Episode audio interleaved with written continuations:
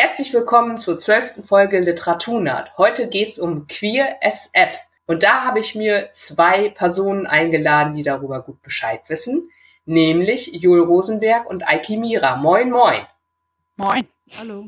Stellt euch doch bitte gern erstmal vor. Joel, bitte fang mal an bin Joel Rosenberg und ich schreibe Science Fiction und habe ein, naja, ein Literaturblog, vorwiegend deutsche Science Fiction, wobei ich würde sagen, mir fällt sehr viel leichter, was zu zerreißen, als die positiven Dinge zu benennen. Daran arbeite ich noch. Ja, und ich lese eben ganz viel Science Fiction und seit so anderthalb Jahren bevorzugt die deutschen Neuerscheinungen. Cool, klingt gut. Ja, hi Eike, du bist ja schon mal hier gewesen, aber trotzdem für die, die dich noch nicht kennen. Ja, genau. Hallo, ich bin Eike Mira. Ich lebe in Hamburg, ähm, schreibe Essays und Kurzgeschichten. Und letztes Jahr habe ich zusammen mit den beiden Künstlern Uli Bendig und Mario Franke die Anthologie am Anfang war das Bild herausgegeben, eine Science-Fiction-Story-Sammlung, bei der sich AutorInnen von Bildern inspirieren haben lassen. Und die beiden Künstler haben dann zu ihren Geschichten ähm, wieder neue Bilder kreiert. Ja, und jetzt gerade erscheint mein erster Roman, mit dem Titel Titans Kinder, eine Space-Utopie. Stimmt, da fällt mir ein, dass wir beide dies Jahr unsere Debütromane haben. Meiner ist erst im Oktober dran, aber das finde ich irgendwie ein bisschen lustig, dass wir beide ja. in einem Jahr dran sind und so kurz hintereinander. Ja, plus ihr hattet beide so eine ähnliche Strategie. Erstmal Kurzprosa und dann Roman. Genau ich als Leserin finde diese Strategie ziemlich cool, weil ich mich immer fürchte, wenn mir jemand gleich den ersten Teil von der Trilogie schickt und ich den Namen noch nie gehört habe. Erstmal eine Kurzgeschichte lesen, dann denken, boah, das ist ja gut und dann den Roman kaufen, finde ich als Leserin halt irgendwie nett. Ja, stimmt. So, ja, Queer SF. Joel, was ist für dich Queer SF? Also ich glaube, der wichtigste Punkt für mich wäre, dass wir vorkommen, ja. Also, dass irgendwie queere Science Fiction also, jetzt kann man sich ja auch noch darüber streiten, was ist eigentlich Science Fiction, aber das gehe ich in dem Podcast und bei dem HörerInnen mal davon aus, dass die davon eine Idee haben. Genau, und dann wäre für mich Queer SF das, wo queere Personen vorkommen. Und eigentlich wäre mein Wunsch, dass es überhaupt keine extra Kategorie mehr wäre, sondern wie in der Welt, die es jetzt auch gibt, dass wir eben vorkommen und möglichst gut repräsentiert sind. Also nicht nur Klischees und nicht nur ach, was weiß ich, eine schwule Person, die am Rande vorkommt und dann sofort stirbt. So, das wäre so mein Wunsch. Bezieht sich das für dich nur auf queer, also nur auf sexuelles Selbstverständnis? Bin ich jetzt Mann, Frau, non-binär und sexuelle Orientierung oder beinhaltet das auch noch was anderes? Naja, für mich ist es tatsächlich, ne, würde ich sagen, queer bezieht sich auf Personen, die nicht cis und nicht hetero sind, würde ich jetzt erstmal sagen. Und dann natürlich noch das ganze asexuelle und aromantische Spektrum. Personen, die agender sind und so weiter und so fort. Aber natürlich, wenn man einmal anfängt, darüber nachzudenken, ja, wie in der progressiven Fantastikszene ja auch mehrere Personen tun, dann fällt sehr schnell auf, dass eigentlich ja nicht nur queere Personen in der Fantastik oft fehlen, sondern eben auch People of Color, Personen mit Behinderungen kommen nicht besonders häufig vor. Mir selbst, ich arbeite ja auch psychotherapeutisch in der eigenen Praxis, mir fällt dann ganz oft auch auf, dass es oft eine sehr toxische toxische Abbildung von Beziehungen gibt, also von Eltern-Kind-Beziehungen, aber auch von Paarbeziehungen und da auch so eine Normativität. Also dann wird das Feld plötzlich sehr weit. Aber das ist dann eigentlich nicht mehr Queer SF, würde ich sagen. Aber klar gehört zu Queer SF auch die Frage nach der Familienkonstellation. Ne? Also wenn jemand ähm, einen Text schreibt, der spielt im 24. Jahrhundert und dann haben wir Mutter, Vater, Tochter, Sohn, dann bin ich so ein bisschen again. Wie jetzt? Really? Ist doch heute, also zumindest in meinem Umfeld, schon eher ein Ausnahmefall. Dem würde ich auf jeden Fall zustimmen, vor allem dem, was du zum, zum Schluss gesagt hast. Eike, wie siehst du das? Ähnlich, aber ich würde es auf jeden Fall ähm, gleich erweitern. Also für mich ist es natürlich grundsätzlich Queer SF oder Queer Sci-Fi enthält queere Menschen, aber oder queere Figuren, aber versucht eben auf allen anderen Ebenen auch so Standardeinstellungen zu hinterfragen und so ein bisschen das Genre zu erneuern. Und das würde ich einmal eben auch intersektional sehen, dass eben auch andere Themen wie Race oder sowas mehr Repräsentation erfahren, aber auch auf also auf die Geschichte selbst oder auf die Genrekonvention selbst. Also das, was sind so die typischen Konventionen und wie hinterfrage ich? Also da sehe ich, will ich den Begriff sozusagen gleich nochmal noch größer machen. Genau. Dann zum Beispiel auch Plotsachen oder auch Figuren ist zum Beispiel immer der einsame Held oder die eine einzige Heldin und jetzt stattdessen bei QSF das Team zum Beispiel im Mittelpunkt stellen oder die Found Family und das sozusagen sich dann gleich in so einem größeren Ding. Genau. Für mich da gleich so einem Projekt da verpflichtet. Ja, ich glaube, das ist letztlich bei mir ähnlich, weil das, ne, also einerseits gibt es so die Frage der Definition und andererseits, wenn ich dann anfange zu schreiben, wird mir ja sehr schnell klar, dass ganz viele der klassischen Tropes enorm problematisch sind. Also ne, die klassische Heldenreise hast du eben schon benannt, aber auch so, also ich finde gerade rund um Kolonialismus und Exotisierungsthemen hat man dann ganz schnell in der klassischen Science Fiction so, naja, sehr schwierige Reproduktionen von Dingen, die hier auf der Erde gelaufen sind. Ja, genau. Und was ich auch noch sehe bei Queer Sci-Fi ist auch die, vielleicht die Entwicklung zu einem eigenen Subgenre, also wie bei der feministischen Sci-Fi. Also ich sehe da auch so einen Anschluss, also dass Queer Sci-Fi so eine Weiterentwicklung von feministischer Science Fiction ist. Also sehe das auch gleich queer feministisch. Dass jetzt sozusagen hier auch ein eigenes Subgenre entstehen könnte, wiederum mit eigenen Konventionen. Also, und wenn wir zum Beispiel Queer Science Fiction anschauen, ist es, glaube ich, äh, oder jetzt feministische Science Fiction, ist es ja dank der feministischen Science Fiction auch für uns heute normal, dass wir zum Beispiel eine starke Heldin haben. Und ich denke, dass eben, und das feministische Science Fiction schon eigene auch Konventionen hat. Und ich könnte mir vorstellen, oder denke, das zeigt sich jetzt auch schon ein bisschen, dass bei Queer Sci-Fi auch sowas entstehen könnte, dass hier eben durch diese Erneuerung wiederum neue Standards gesetzt werden für das ganze Genre und dass sich vielleicht auch Queer Sci-Fi als ein eigenes Subgenre entwickelt mit eigenen Konventionen, ähm, typischen Figuren oder sowas. Hoffen wir es.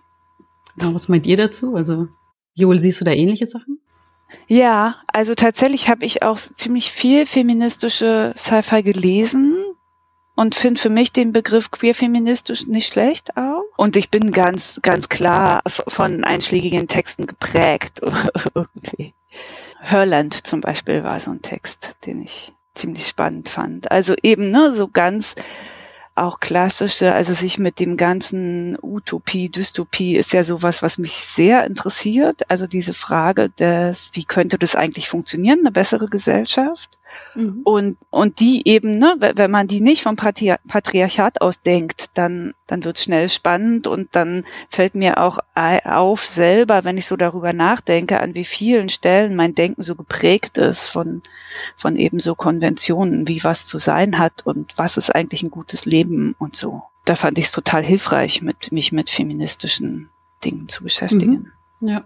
Und was du jetzt auch gerade gesagt hast mit Utopie, finde ich auch sehr spannend, weil bei mir zum Beispiel sind Figuren oft selbstverständlich queer. Also sie ecken in meiner Fiction damit ziemlich wenig an eigentlich. Und deswegen würde ich auch sagen, dass in diesem Sinne meine Fiction so ein bisschen utopisch ist. Aber da habe ich dann auch so nachgedacht, was eigentlich Utopie bedeutet und einen ganz guten Begriff gefunden, die kritische Utopie. Wo man dann immer darauf guckt, was sind eigentlich die Grenzen meiner Utopie. Und das ist so ein bisschen hat sich das dann zu so meinem Projekt entwickelt, dass ich mir überlegt habe, ja, meine queeren Figuren ecken wenig an, aber was könnte sie jetzt wiederum herausfordern? Und da finde ich Science Fiction eben auch ein super tolles Genre, weil du da eben dann das andere Alien-Roboter nehmen kannst, um sozusagen alle Figuren, auch die queeren Menschen mit eingeschlossen, so ein bisschen herauszufordern, zu fragen, wie reagieren sie jetzt darauf, auf eine neue Emerging Identity? Weil ich denke, das ist auch so ein bisschen, was in unserer Gesellschaft wir heute auch so miterleben. Wir haben ja schon einige Identitäten, die etabliert sind, wie beispielsweise die Gay-Community oder Schwulen-Ehe. Und jetzt kommen aber neue Emerging Identities wie Trans oder Envy, die wiederum die Gesellschaft jetzt herausfordern. Und das ist so ein bisschen auch so mein Sci-Fi-Projekt geworden, dass ich eben versuche, jetzt meinen Geschichten auch diese queeren Figuren, die jetzt relativ wenig in der Zukunft anecken, mit so neuen Sachen zu konfrontieren. Einfach, ja, weil ich denke, dass es so ein Ding ist, was unsere Zeit auch so ein bisschen beschäftigt ohne jetzt zu spoilern, das ist dir in deinem Roman auch gelungen, den ich ja gestern Abend zu Ende gelesen habe und ich dann am Ende dachte so, ja, die Figuren treffen auf eine neue Persönlichkeit, Persönlichkeiten und fragen sich jetzt völlig verwirrt, hm, wie soll ich die jetzt ansprechen? Was sind jetzt hier eigentlich die Policy? Das fand ich total nett. Ich fühlte mich als Leserin sehr abgeholt, weil ich immer noch Schwierigkeiten habe, über non-binäre Personen zu sprechen. Ansprechen ist ja easy, weil auch du. Das war nett. Da war ich dann abgeholt. Ich meine, es war völlig selbstverständlich, dass jemand non-binär ist und trans ist ja sowieso schon, ne? Wobei mir aufgefallen war, sicherlich fällt das jeder Person auf, die das liest, dass die Transperson ja auch falsch eingeordnet wurde von einer anderen Figur und ständig als, mhm. als junger Mann bezeichnet wurde und der Typ auch irgendwie anscheinend gar nicht gemerkt hat, dass er sich da jetzt ständig irrt. Das war mhm. schon irgendwie ein bisschen krass beim Lesen, so, ja, man, man kann sich eben auch irren. Ja, genau, genau so. Ist eben nie hundertprozentig utopisch, sondern genau mit dieser kritischen Utopie gibt's halt immer wieder Grenzen und Sachen. Aber es ist natürlich ein bisschen, also ich versuche es immer schon ein bisschen besser zu denken, als es wir es jetzt in der Realität haben. Wie es sein könnte und. Ja, ich bin sehr gespannt auf das Buch. Ja. Ich habe noch eins vorher, aber es liegt schon auf meinem Lesestapel. Das freut mich sehr. Was ich in letzter Zeit ziemlich oft beobachtet habe, vor allem in US-amerikanischer Kurzprosa, da gibt es dann eine Sci-Fi, eine Science-Fiction-Geschichte und irgendwo ist eine Figur oft die Hauptperson, aber manchmal eben auch eine andere Person queer, zum Beispiel asexuell oder bisexuell oder pan oder was auch immer. Was für die Geschichte mal hier, mal da zwar eine Rolle spielt, aber das ist jetzt keine explizite Geschichte genau darüber. Das ist einfach so. Das läuft so nebenher. Ich finde das angenehm, habe jetzt aber auch in den neuen Queerwelten gelesen, dass man das auch anders sehen kann. Da hieß es im, im Vorwort, dass viele Menschen sich offenbar beschweren, wenn die queeren Figuren oder die queere Science Fiction zu aufgeregt ist. Die queeren Figuren sollen sich gefälligst benehmen, unauffällig einfach ihr Ding machen und jetzt nicht irgendwie groß auf die Kacke hauen oder so. Und da waren die total dagegen. Sie wollten, dass das alles ganz aufgeregt ist und dass man hier zeigt und um Gottes Willen und so. Und ich bin mir nicht ganz sicher, wie ich dazu stehen soll. Was denkt ihr denn darüber? Ich glaube, ich würde es differenzieren. Also einmal, was du gesagt hast, ist, glaube ich, dieses Casual Queer, was ich auch äh, sehr unterstützen würde, ist eben, dass Figuren queer sind, aber es ist jetzt kein dramatisches Plot-Event oder auch kein Erdbeben-Event, sondern sie werden eben, queer ist eine Facette von ihnen, aber sie sind eben komplexe Figuren, haben noch andere Sachen. Also zum Beispiel, meine Figur Rain ist eben eine Power-Gamerin, zahlenverliebt und noch queer und das alles zusammen ist eben wunderschön, aber sie begrenzt sich jetzt nicht darauf.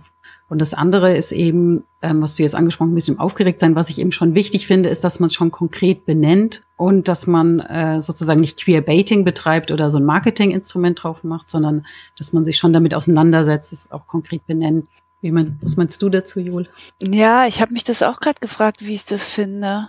Ich glaube, dass ich es wichtig fände, dass es beides gibt. Das eine ist ja eine Repräsentation queeren Kampfes, sag ich jetzt mal, im, im weitesten Sinne, vielleicht auch des spezifischen Leidens und der Marginalisierung. Und ich glaube, dass es wichtig ist, dass es dazu Repräsentationen gibt, und zwar Own Voice Repräsentationen. Gleichzeitig, wenn es nur das gäbe, ähm, würde es mich auch so ein bisschen gruseln. Und gleichzeitig braucht es eben einfach queere HeldInnen, die ihr Ding machen und wo queer sein halt eine Facette ist. Also so mhm. ist es bei mir eigentlich auch immer. Und ähm, ich habe gerade äh, auch überlegt, ob ich das eigentlich immer label. Und ich glaube, ich label es gar nicht immer. Also ich label ja auch nicht alle cis-hetero-Leute als cis-hetero. Und keine Ahnung, ne, jetzt könnte man sagen, oh, Jul, du bist own voice, du kannst machen, was du willst, aber das ist natürlich auch ein bisschen einfach.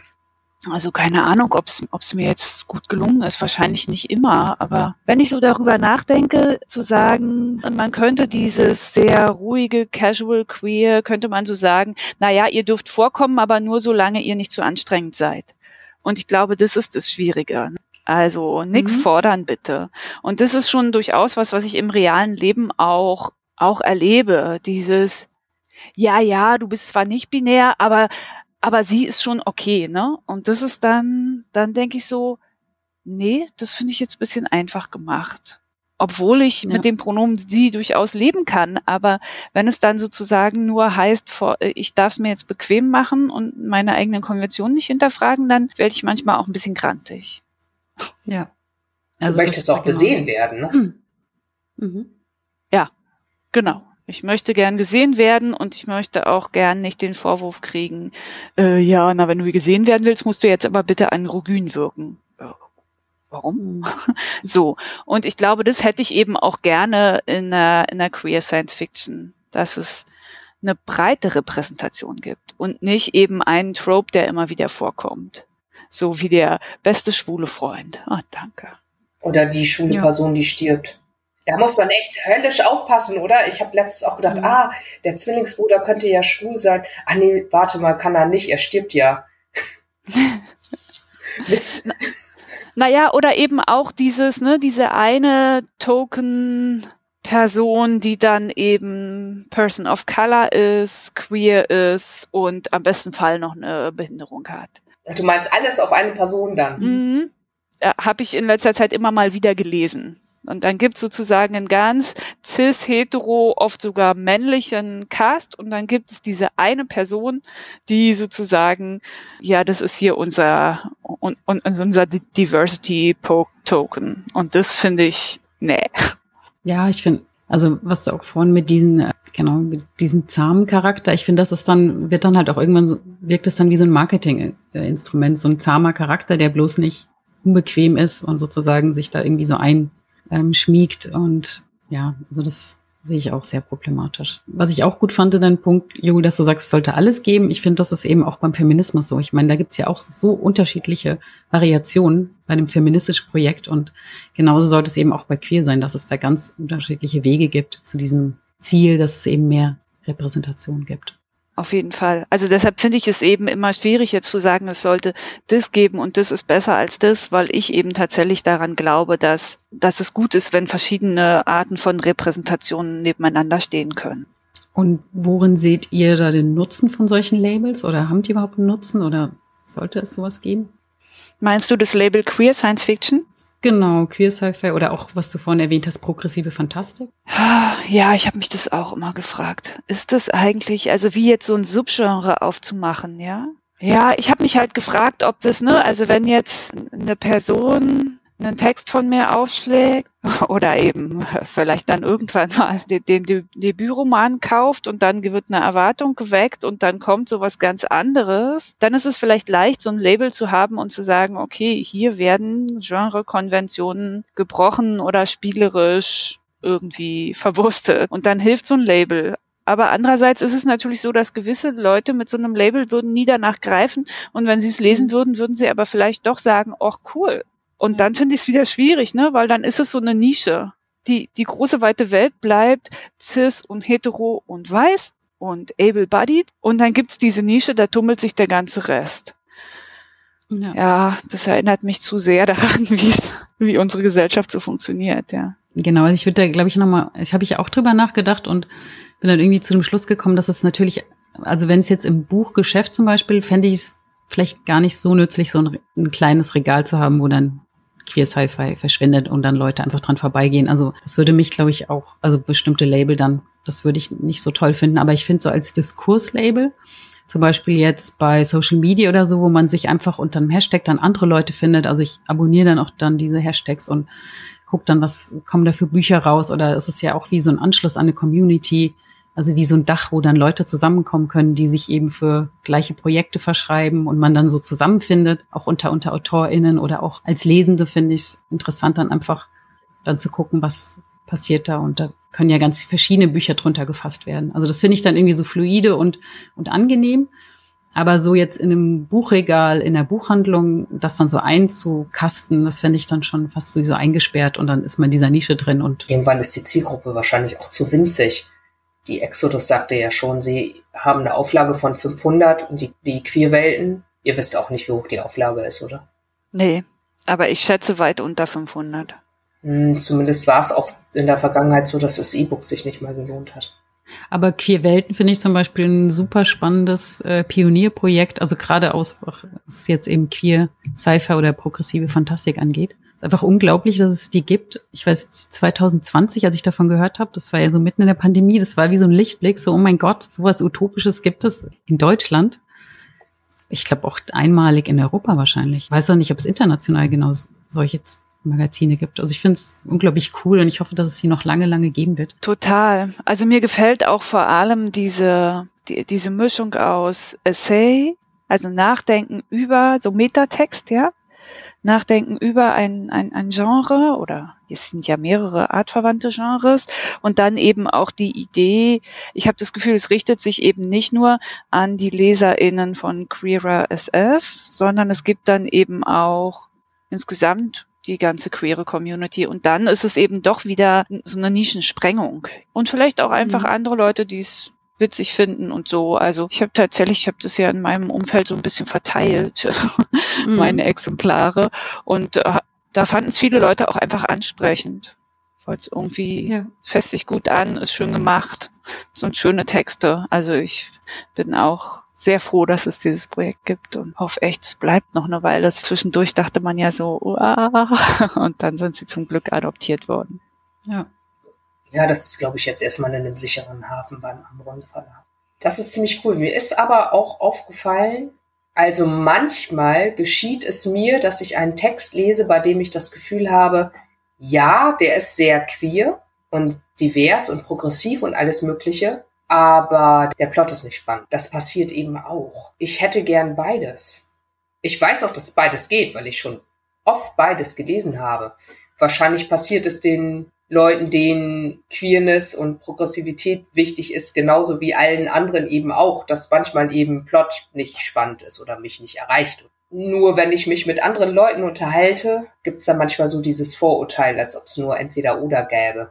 Ja, und ich meine, es ist auch die Frage, ne? Dieses, muss ein Text spannend sein? Wie kann ein Text funktionieren als Text? Also, ne, wenn ich mich jetzt so damit beschäftige, welche Textsorten es gibt, ist ja Spannung ist ja eine Möglichkeit, aber es gibt ja durchaus noch andere. Und ich habe das Gefühl, dass eben gerade die Queer-Welten da durchaus auch schon Texte äh, abgedruckt haben, die ich da als experimentell wahrgenommen habe. Also eben auch in der Erzählkonvention. Die Frage ist eben immer, ne, ähm, wie experimentell kann es werden, dass es noch überhaupt lesbar und gutierbar ist. Also dass man wirklich es nicht nur essen kann und satt wird, sondern sagt, oh, lecker, lecker, lecker. Ich zwar noch nie gegessen, aber mh, hm, super.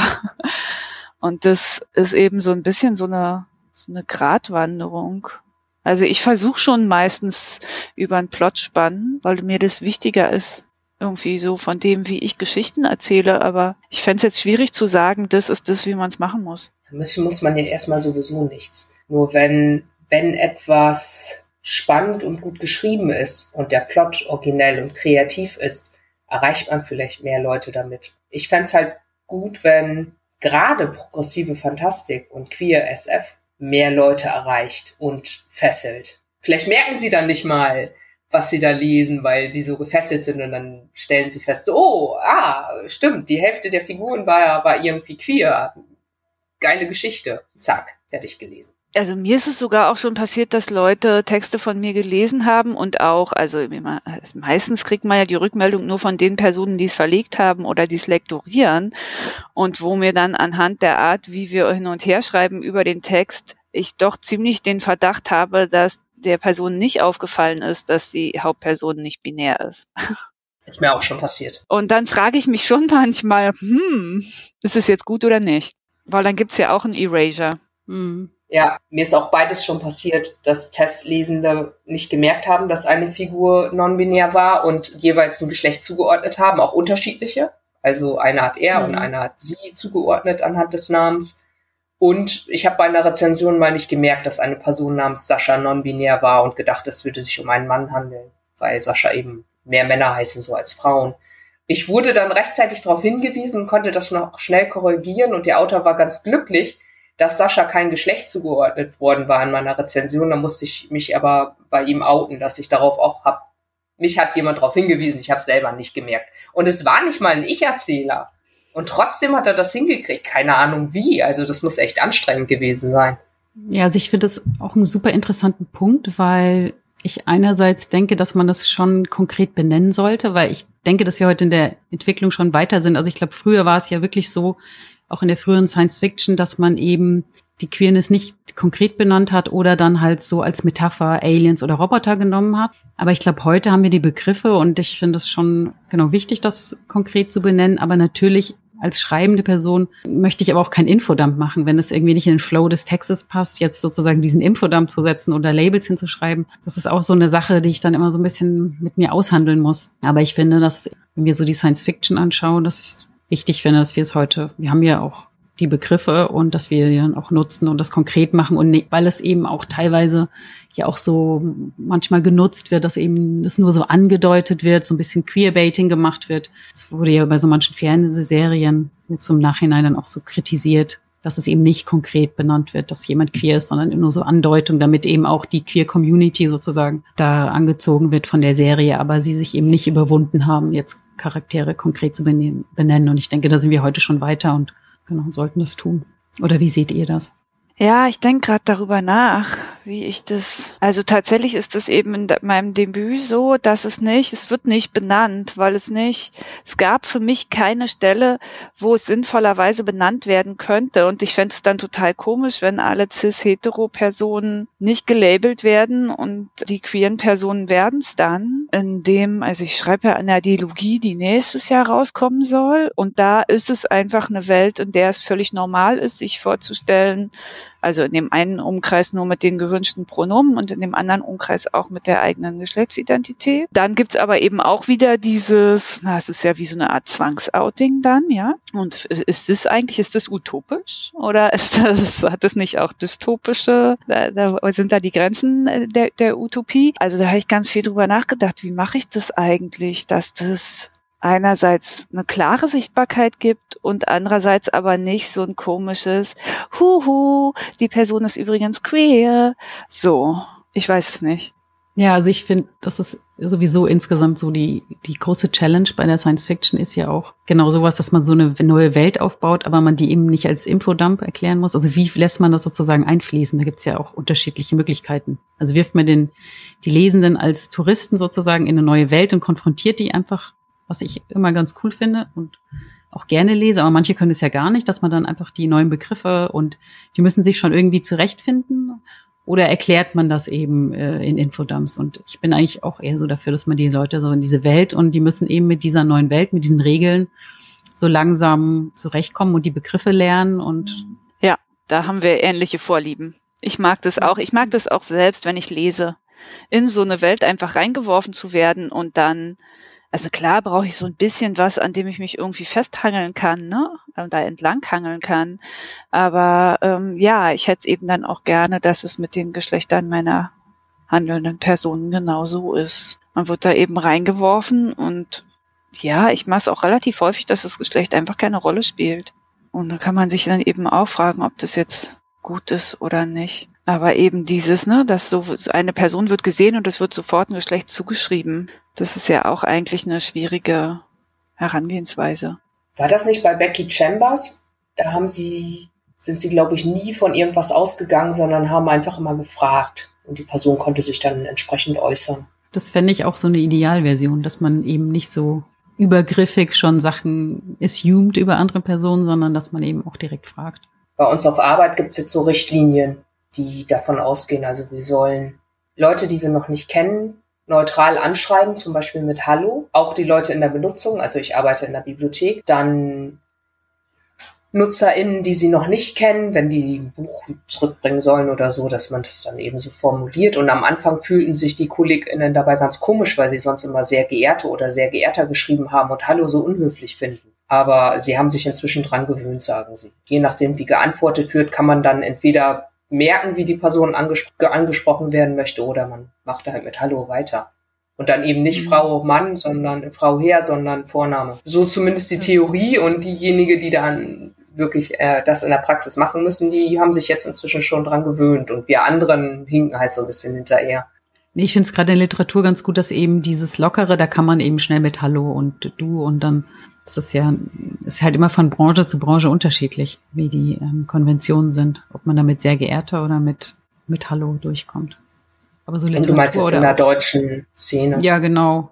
In, oder auch jetzt, in, ja, auch im Managementbereich, das ist ja auch so, dass es eher so eine lockere Ebene ist und wo man auch mit Hallo, Hallo Team oder sowas ganz gut funktioniert. Ja, bei mir ist es ganz viel Guten Tag.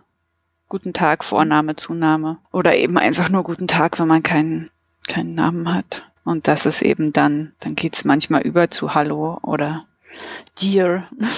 Ja, im Englischen hat man da noch manchmal Vorteile, wobei mir auch gesagt wurde, dass einige Länder wollen auch eine Ansprache haben. Da ist das mit dem Vornamen, Nachnamen, wird als unhöflich gesehen und da hat man dann andere Probleme. Wenn man dann keinen Titel nehmen kann, wie Professor oder Doktor, dann hat man große Probleme beim Ansprechen. Ja, also ich habe eben auch in meinem Umkreis Personen, die dir auch verwenden im Deutschen. Also, ne, wenn, wenn dann, wenn ich dann angeschrieben werde, dass es dann dir Jol ist. Also im Deutschen kann mhm. man ja, wenn man lieb, lieb Sternchen, mhm. aber mhm. es ist, dir ist dann leicht. Wenn ich weiß, dass mein Gegenüber non-binär ist, dann ist es ja manchmal auch ganz schön zu zeigen, ich sehe dich. Und dann lieb Sternchen zu benutzen. Hm. Ist dann nochmal anders als Hallo, wobei Hallo natürlich oder Guten Tag schön neutral ist. Aber damit zeige ich ja nicht explizit, dass ich dein Geschlecht sehe. Und manchmal, wenn ich dran denke, benutze ich dann halt lieb Sternchen bei den non-binären Personen, die ich kenne, damit klar ist, okay, ja, ich habe ich hab mal wieder dran gedacht. Ja, gerade deshalb mag ich es so, weil es so ein, so ein Gesehenwerden ist. Und das ist eben die spannende Frage, wie mache ich das im Text? Meine Figuren zu sehen mit dem Geschlecht, das sie haben. Was ja auch viele behinderte Personen bemängelt haben in der Science Fiction, ist, dass durch die Technik in der Science Fiction dann Behinderungen so weggedacht werden. Die kommen dann irgendwie gar nicht mehr vor.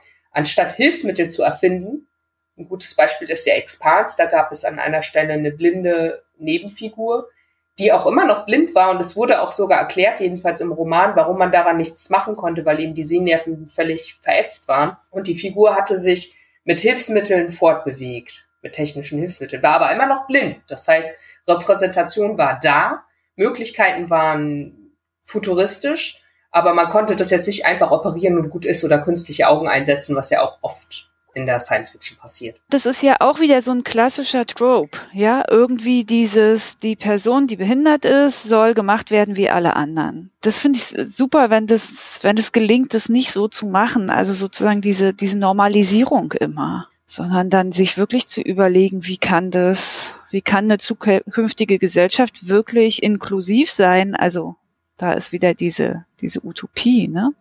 Hm.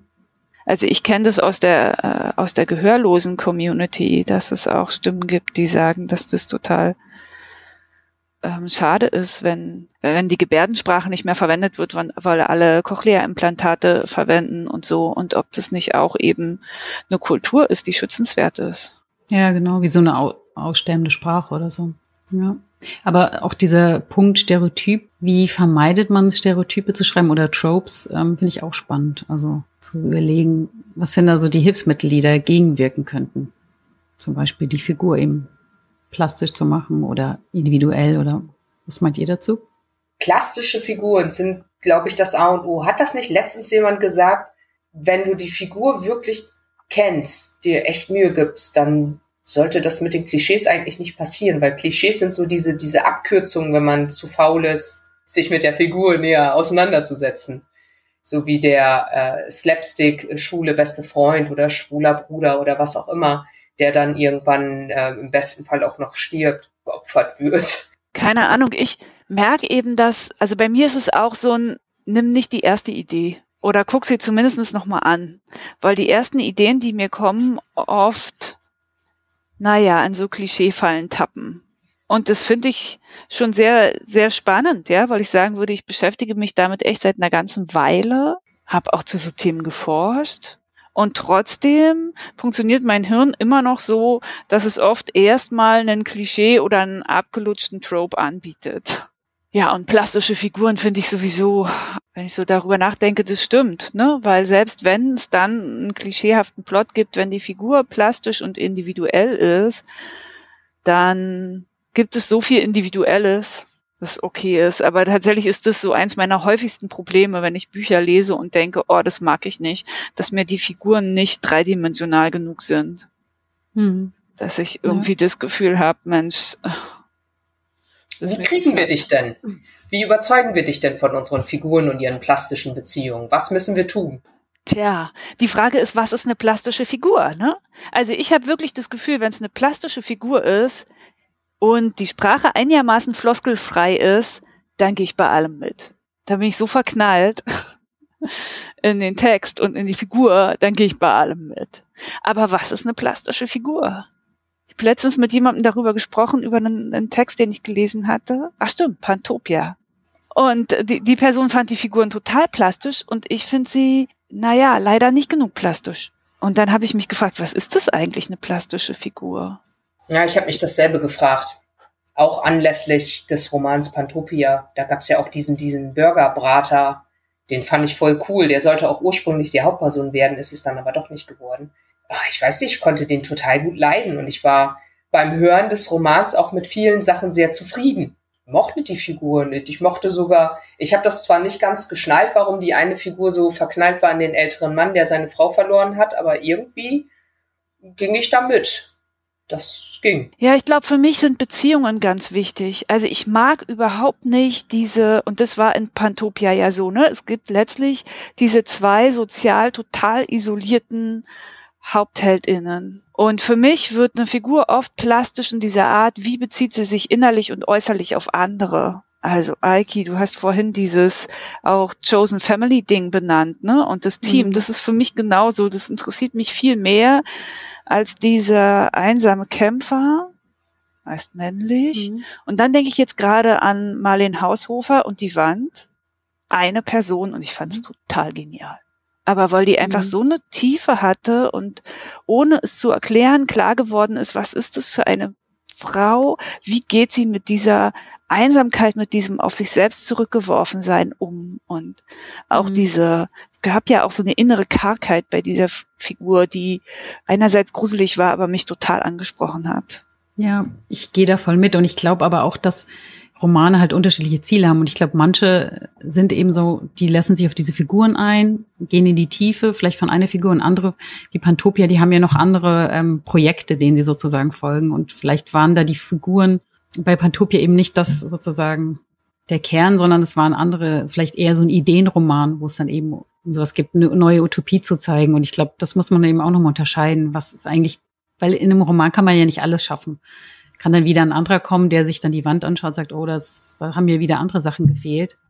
Und ich glaube, dass man halt als Lesende dann akzeptieren und auch als Schreibende, dass man eben auch nicht alles unterbringen kann. Also, dass auch gerade so eine Figur Tiefe zu verleihen, sie in Beziehungen zu zeigen, das kostet ja auch alles Platz und Dialoge und Entwicklungen, die man eben nicht mehr so schnell in zwei, drei Sätze machen kann. Und da muss man dann auch überlegen, was opfere ich dann dafür, wieder an anderen Sachen, die ich dafür dann nicht machen kann. Weil ein Roman hat ja auch nur so einen bestimmten Raum und dann muss ich überlegen, wie fülle ich den und was sind meine Ziele und. Aber einigen gelingt das sogar in Kurzgeschichten. Also wir hatten ja 2021 dieses großartige Kurzgeschichten-Jahr, da fallen mir locker zwei Dutzend ein, die das geschafft haben in unter 20 Seiten. Ja, aber ich glaube, dass das ähm, auch ein Trick ist. Ne? Also wenn in Pantopia zum Beispiel, wenn ich nur die ersten Seiten gelesen hätte, wo die ProtagonistInnen eingeführt worden sind, dann hätte ich total gesagt, wow, super plastisch und so weiter, weil mein Kopf den Rest macht. Und das ist, glaube ich, in der Kurzgeschichte der große Vorteil. Ja, du nimmst so einen Tupfenpinsel und tupfst so ein paar Farbkleckse und die Personen, die es lesen, die füllen den Rest aus und die Person wird lebendig. Und im Roman musst du ja aber, also wenn du auf den ersten 20 Seiten ein paar Farbkleckse getupft hast, kannst du halt nicht in den nächsten 100 Seiten dich zurücklehnen und dich nur auf den Plot und den Weltenbau konzentrieren.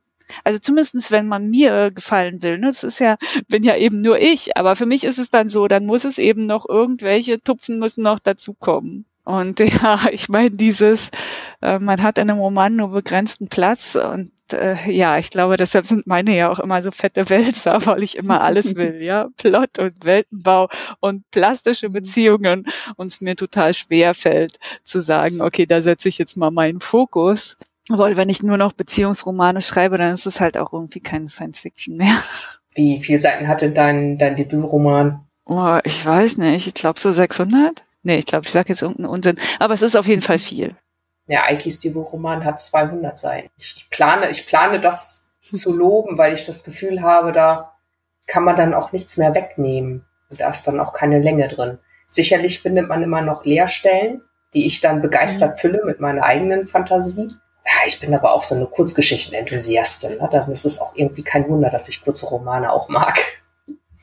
Ja, schauen wir mal. Aber ich habe auch, äh, ich habe im Juni fünf Romane gelesen oder gehört, die 500 Seiten oder mehr hatten. Also ich lese auch manchmal längere Sachen. Fünf Romane auf 500 Seiten in einem Monat. Wow. Ja, ja, plus die ganzen Kurzgeschichten und Kurzromane, ja. Äh, Joel, du hattest in letzter Zeit öfter mal kritisiert, dass diese Kolonialisierung, das ist ja in der Science Fiction so eine Sache, wenn zum Beispiel Zeitreisen in die Zukunft oder Vergangenheit oder zu fremden Planeten und dann kommt immer so dieses vermeintlich besser entwickelte Gruppe stülpt ihre Vorstellungen über die vermeintlich primitivere Gruppe. Da hattest du in letzter Zeit was ziemlich oft fündig geworden, oder? Die sind da noch nicht so richtig drüber weg. Nee, und ich finde eben auch gerade diesen eurozentristischen Blick darauf, was ist in Anführungsstrichelchen entwickelt und was ist in Anführungsstrichelchen, oh Gott, fällt mir irgendwas ein, nicht dieses Wort verwenden zu müssen. Naja, eben irgendwie wieder weniger entwickelt. Ich finde es ganz schwierig. Statt sich irgendwie mal äh, hinzustellen und zu problematisieren, dass wir vielleicht eine Kultur, die uns sehr fremd ist, dass wir es vielleicht einfach nicht kapieren, bevor wir sozusagen irgendwie eine Bewertung raufklatschen. Also das mhm. ist, also ich habe ja diese sieben Millionen Tage in der Zukunft Anthologie gelesen und mich damit sehr schwer getan, weil da einige solcher Texte drin waren und ich irgendwie fand, oh, es ist einfach eine Thematik, die mich sehr interessiert. Also in meinem Debütroman geht es ja auch sehr wesentlich genau darum. Und ich finde es ganz, ganz schwierig, das so unreflektiert zu übernehmen, ja. Ja, und ich finde, ja. so ähnliche Sachen sieht man ja auch bei Queerness, dass dann sozusagen so heteronormative Vorstellungen dann auf queere Menschen sozusagen projiziert werden. So, wer ist bei euch beiden der Mann oder die Frau und solche Sachen. Also, das ist die Gruppe, die sozusagen da mehr Macht hat oder mehr Privilegien dann so ihre Denkweisen auf andere Gruppen dann einfach so überträgt. Und dass es so ein implizites Normal und Abweichung gibt. Mhm. Also manchmal ja auch ein explizites. Und ja. das finde ich immer schwierig. Also auch dieses, dieses White Savior-Ding rauf und runter und rauf und runter. Also. Im letzten Queerwelten gab es diesen Aufsatz über toxische Nostalgie von Christian Vogt. Ziemlich genialer Essay übrigens. Hat er uns relativ gut wegkommen lassen im Fazit mit viel Verständnis. Ich habe manchmal den Verdacht, das liegt so ein bisschen daran, dass diese Tropes wieder rausgefischt werden, weil wir irgendwann mal was gelesen haben aus den 50er Jahren oder so, und das hat uns gefallen und dann fällt uns das auch wieder ein und wir wollen so eine ähnliche Geschichte machen und fischen dann aber diese Tropes wieder raus, die man besser nicht nochmal angefasst hätte, sondern lieber die Geschichte neu gedacht. Ja. Gelingt nicht immer. Ich glaube, das passiert auch aus Versehen. Ich glaube nicht, dass das besonders oft passiert, dass man jetzt denkt, oh ja, ich schreibe jetzt nochmal sowas, ne, wo die, die tollen Europäer irgendjemand anderen erobern. Das ist, glaube ich, total aus Versehen. Ja, genau. Und das finde ich, ist ja auch, was ich vorhin Jul gesagt hat, dass es eben so, dieses Aus Versehen ist eben diese erste Idee, weil wir ja alle, also wir leben ja, wenn wir in einer sexistischen, rassistischen Gesellschaft leben, dann sind wir natürlich dadurch geprägt und dann kommen uns diese Ideen von unserer Prägung natürlich als erstes. Deswegen finde ich diese Reflexion ganz gut. Also ich hatte auch mal ein Essay nämlich bei Queerwelten geschrieben, ich dann gesagt habe, ja, wir müssen unser eigenes Antivirusprogramm sein. Das heißt, wenn wir schreiben, nochmal zu reflektieren, Moment, ähm, reproduziere ich da etwas? Also da kann man schon noch immer ab und zu mal so einen Schritt zurück, dass, dass es eben nicht aus Versehen passiert, sondern sich nochmal überlegt, ist das jetzt wirklich, so also kann ich das nicht ein bisschen umstellen, meine Figuren oder so. Also, und wie Jul gesagt hat, nicht zur ersten Idee greifen, sondern das Ganze vielleicht noch ein bisschen wachsen und entwickeln lassen und reflektieren. Ich glaube, eine Frage, die man sich auch stellen könnte, ist, braucht die Welt meine Geschichte? Da würde bei mir aber wahrscheinlich die Antwort fast immer Nein la äh, lauten und ich würde kaum noch was schreiben. Also meine Messlatte hängt ja eh schon unter der Decke. da passe ich dann wirklich nicht mehr zwischendurch oder drüber lang. Naja, das kommt natürlich sehr auf die Messlatte drauf an. Ich habe dann in letzter Zeit überlegt, so eine Messlatte zu haben, hätte ich diesen Text auch veröffentlicht. Und wenn nicht, dann ja, nicht gut. Ja, oder bin ich dankbar dafür, dass ich den lesen durfte? Ja, das geht auch. Hat er mich irgendwie bereichert? Genau, oder man sitzt danach und denkt so, warum habe ich das jetzt gelesen? Gab es das nicht schon mal besser? Fast dasselbe? Ich meine, wir können, dürfen ja alle schreiben, so viel sie wollen. Das ist ja gar kein Problem. Aber in dem Moment, in dem ich es veröffentliche, muss es eigentlich schon irgendwas haben. Und ich weiß, dass Geschmäcker mhm. verschieden sind. Das ist mir völlig klar geworden, vor allem in den letzten zwei Jahren. Aber es gibt auch so Sachen, die veröffentlicht werden und ich kenne niemanden, der darüber froh ist.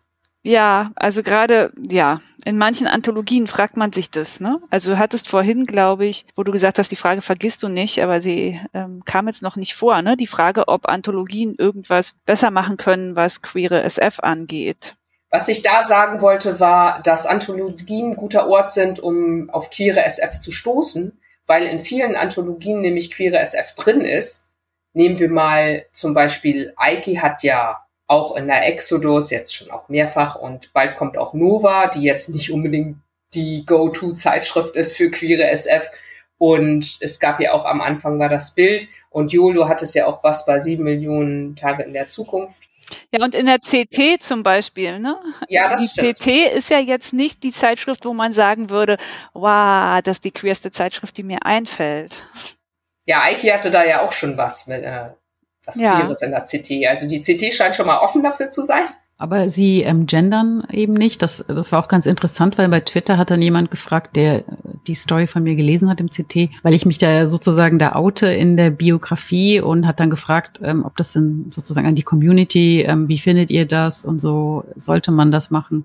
Und da habe ich ihm dann halt nochmal erklärt, dass es irgendwie, wie es dazu kam, war eben einfach, weil die Redaktion nicht gendert. Dann kam es sozusagen zu diesem nicht-binären Outing. Ich hätte einfach die Pronomen weggelassen, aber das war sozusagen von der Redaktion nicht erwünscht. Also das ist eben auch nochmal so ein Punkt, dass da eben auch immer so Zwänge sind von Redaktion zu Redaktion. Das ist unterschiedlich. Aber Ja. wie du sagst, also es ist auf jeden Fall ein ungewöhnlicher Ort für eine queere Story und das ist ja schon mal toll, dass sie offen dafür sind und dass es sowas gibt. Stimmt, das war bei mir eben auch so mit dem queeren Outing und dass wir sehr lange darüber gerungen haben, weil da eben irgendwie über die Autorin oder über den Autor drüber stehen sollte, ne? Und ich gesagt habe, ich kann weder mit dem einen noch mit dem anderen leben. Und schwupp gab es ein Outing. Hm, genau. Ja. ja. Da muss man eben das- explizit werden, ja. Ja, ja, da- das, das zeigt eben, dass wir in so einer, ja, in so einem Wandel gerade sind in der Gesellschaft, dass eben Sachen noch nicht feststehen, die Regeln stehen noch nicht fest. Wie gehen wir damit um? Das wird jetzt erst eigentlich alles, also es ist eine super spannende Zeit, weil es wird ja jetzt festgelegt. Wie reden wir Leute an? Hast du ja vorhin gesagt, auch Yvonne, bei der Arbeit. Wie adressieren wir Mails? Wie gehen wir mit solchen Autorenbiografien um, etc. Es ruckelt eben gerade noch, aber es wird jetzt werden sozusagen die Weichen dann für die Zukunft äh, wahrscheinlich gelegt, wie es dann in Zukunft gehandhabt wird. Es gab ja jetzt auch jemand, der, was ist glaube ich VW ähm, verklagt hat, weil er diese ähm, gegenderten E-Mails nicht haben wollte, sich davon gestört hat und jetzt sozusagen vor Gericht gezogen ist. Also das heißt jetzt im Moment Gericht Bahn. gezogen. Die Ja. Bahn, ja, die Bahn ist ähm, Ach so, vor die- Gericht dazu verdonnert worden, ähm, bis en Jahresende in der Eingabemaske eine geschlechtsneutrale Möglichkeit der Ansprache zu Genau. machen. Und das ist ja, genau. Ja, und dann eben die Personen auch so anzusprechen. Deins war ein anderes? Genau, das bei mir ging es eher darum, dass genau das Gegenteil, dass ein Mitarbeiter ähm, von VW eben jetzt diese Mails bekommen hat, diese gegenderten Mails mit Sternchen und sich davon gestört fühlt und deswegen vor Gericht gezogen ist. Und ich glaube, es wurde jetzt beigelegt. Ähm, ich habe das nicht weiter verfolgt, aber es natürlich schon erschreckend irgendwie. Aber jetzt, jetzt passiert das halt gerade überall. Jetzt ähm, werden sozusagen die Spielsteine hin und her geschoben und die Sachen entschieden für die Zukunft, wie wir damit umgehen. Ach so, für mich ist mit Sternchen immer entgendert und nicht gegendert. Ich glaube, deshalb Mhm. der, die, Okay. das Missverständnis. Aber das, da ist ja auch der, der Sprachgebrauch nicht ganz eindeutig. Aber genau Sprache, also da sieht man eigentlich auch, wie wichtig Sprache ist und eben auch Literatur, finde ich, weil da eben dann die Begriffe und ja die Geschichten erfunden werden, auf die wir uns dann später beziehen oder auf andere dann wieder beziehen und unsere Welt sozusagen versuchen zu verstehen und zu ordnen. Ja. Was mir auch aufgefallen ist, Kinder gehen äh, ganz anders damit um, also viel cooler eigentlich. Wahrscheinlich, weil noch nicht so viel, noch, noch nicht so viel Leben gelebt worden ist, in denen man Zeit hatte, Vorurteile aufzubauen. Wir waren Ja. im Kino für Lightyear, den neuen Disney-Film, und da kam dann eine lesbische Person vor. Also die hat dann halt irgendwann geheiratet und hat halt eine Frau geheiratet, auch ein Kind bekommen. Es wurde auch nicht weiter erklärt, äh, wie das genau gelaufen ist. Es gab sogar einen Kuss, der mir gar nicht aufgefallen ist. Das habe ich erst im Nachhinein dann ergoogelt. Und meine Tochter hat es nicht kommentiert, für die war es völlig normal. Und die muslimischen Länder fanden das aber nicht, nicht so normal und haben teilweise den Film verboten.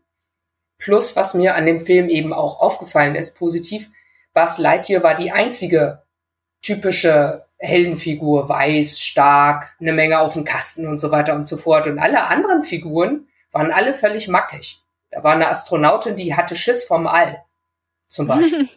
Und eine ältere Person, die ich auch so ein bisschen non-binär gelesen habe, ich glaube, es war ein Mann, aber ganz sicher bin ich mir nicht, der hatte auch völlig, völlige Macken. Der war im, im Gefängnis gewesen und konnte ein paar ganz komische Sachen. Und dann hatten sie noch einen dabei, der relativ vertrottelt war. Also sie hatten außer Buzz Lightyear gar nicht diesen, diesen typischen able-body weißen Cis-Helden. Wobei gar nicht vorgekommen ist, ob Buzz Lightyear jetzt auf Frauen und oder Männer steht, weil es keine romantische Geschichte für ihn gab in dem Film. Was auch übrigens was Besonderes ist, weil normalerweise wird das ja auch irgendwie noch verpackt, selbst bei Kinderfilmen. Also bei Toy mhm. Story gab es ja auch eine leise Liebesgeschichte mit Woody und der, dem Porzellinchen. Das fand ich schon alles ziemlich cool. Da war ich sehr beeindruckt. Wenn das jetzt die neuen Kinderfilme sind, dann ab ins Kino. Aber soweit, dass die Hauptperson ähm, nicht able-bodied, weiß, cis-männlich sein muss, soweit war es noch nicht, oder? Na, es ging ja nicht, weil es war ja der Film, es war ja Andys Lieblingsfilm. Und Buzz Lightyear hatten wir ja schon 1995 erfunden. Ah, okay. Ich kenne kenn die Figur gar nicht. Ach so. Ja, das wäre hier schwierig geworden. Dann hätte man einen ganz anderen Film machen müssen zu anderen Figuren. Ja, keine Ahnung. Ich, ich sehe das durchaus kommen. Wieso nicht?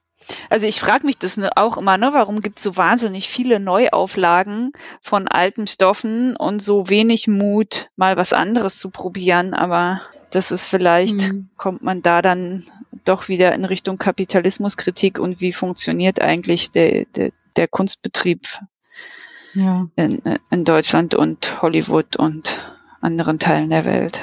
Ja, und ich, hatte auch letztens einen Artikel gelesen und da, also weil jetzt dieser Film und auch so insgesamt, jetzt auch mit Pride Month haben wir ja gerade, da passt ja unser Podcast auch super rein, hat man ja mehr, sieht man mehr davon und hat wirklich das Gefühl, so, oh, es geht voran, wir haben Fortschritte, aber dann ähm, genauso wie beim Feminismus auch. Ähm, aber wenn man dann äh, ein bisschen zurücktritt und überlegt, Moment, ähm, ich bin ja eigentlich eine totale Minderheit. Also Personen wie ich, die jetzt Social Media haben und Freiheiten haben und alles. Wenn ich auf die ganze Welt das beziehe, dann ähm, bin ich eine absolute Minderheit. Und es ist dann schon irgendwie, da sieht man, dass eigentlich noch so viel da eigentlich getan werden müsste, weil wir hier wirklich eine super kleine privilegierte Minderheit gerade sind und die ganze Welt bezogen ist halt ganz anders läuft. Also ich glaube schon auf Deutschland bezogen. Ne? Also wenn ich jetzt überlege, in irgendeine Kleinstadt zu, zu gehen oder so, oder auch nur das Umfeld meiner Eltern, ja, da ist es natürlich ganz anders. Also ich habe auch einen Job, wo es überhaupt kein Problem ist, mich zu outen, weil ja, wenn ein paar Leute dann eben sagen, bei so einer Person will ich nicht Therapie machen, dann kann ich sagen, oh, pff, suchen Sie sich halt einen anderen.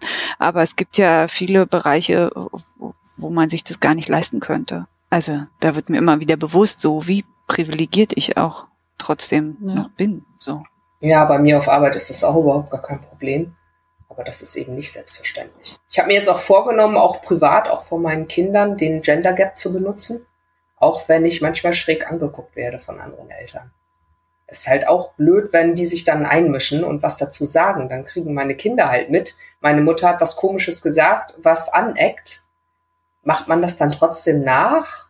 Also eigentlich wollte ich ja vorleben, so dass es normal ist und dass äh, alle damit gemütlich sind, aber es sind nicht alle damit gemütlich. Ja, genau. Und man, also die Gesellschaft ist ja da, also die verschwindet ja nicht und die Kinder haben ja Kontakt mit der Gesellschaft, also die lernen ja dann schon schnell die ganzen Sachen. Aber ich meine, es ist trotzdem Vorbild. Also Vorbildfunktion bist du ja am meisten als Mutter.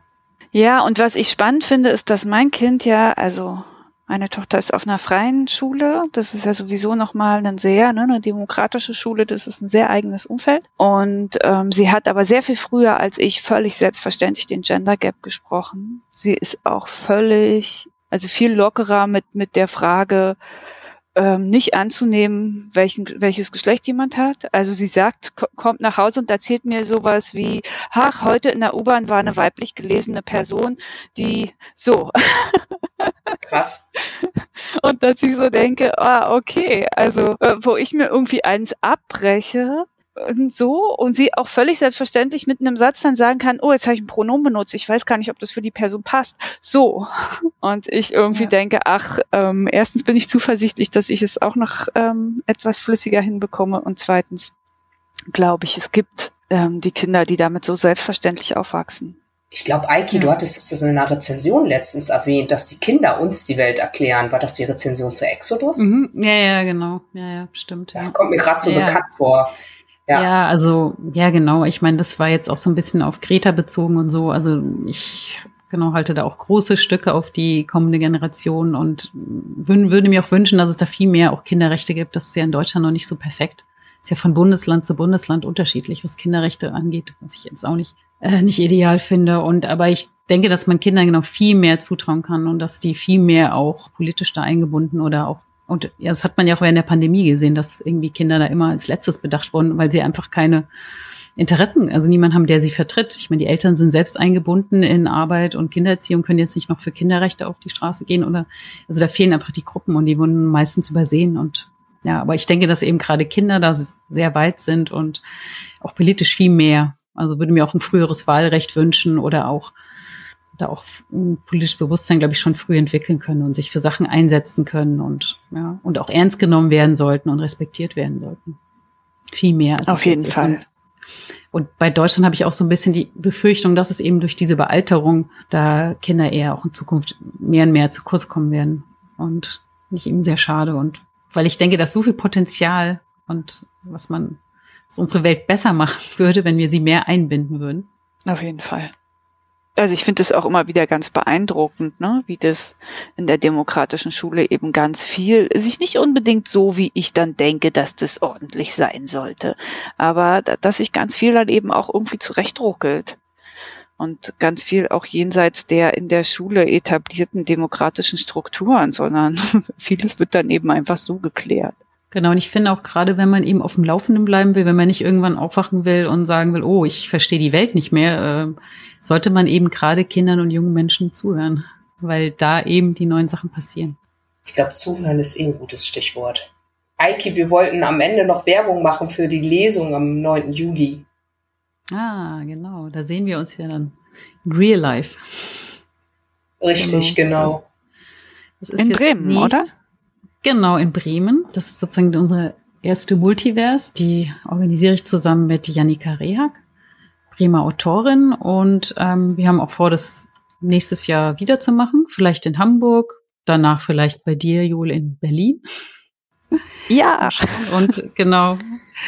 Ähm, ja, es ist eine Fantastiklesung und da ähm, haben wir jetzt mehrere AutorInnen dabei. Yvonne ist auch dabei. Und da wird eben aus ganz genau verschiedenen Projekten gelesen. Einfach mal zu zeigen, was passiert so in der Indie-Literaturszene. Da gibt's ja ganz verschiedene Projekte, Anthologien, Romane, Novellen.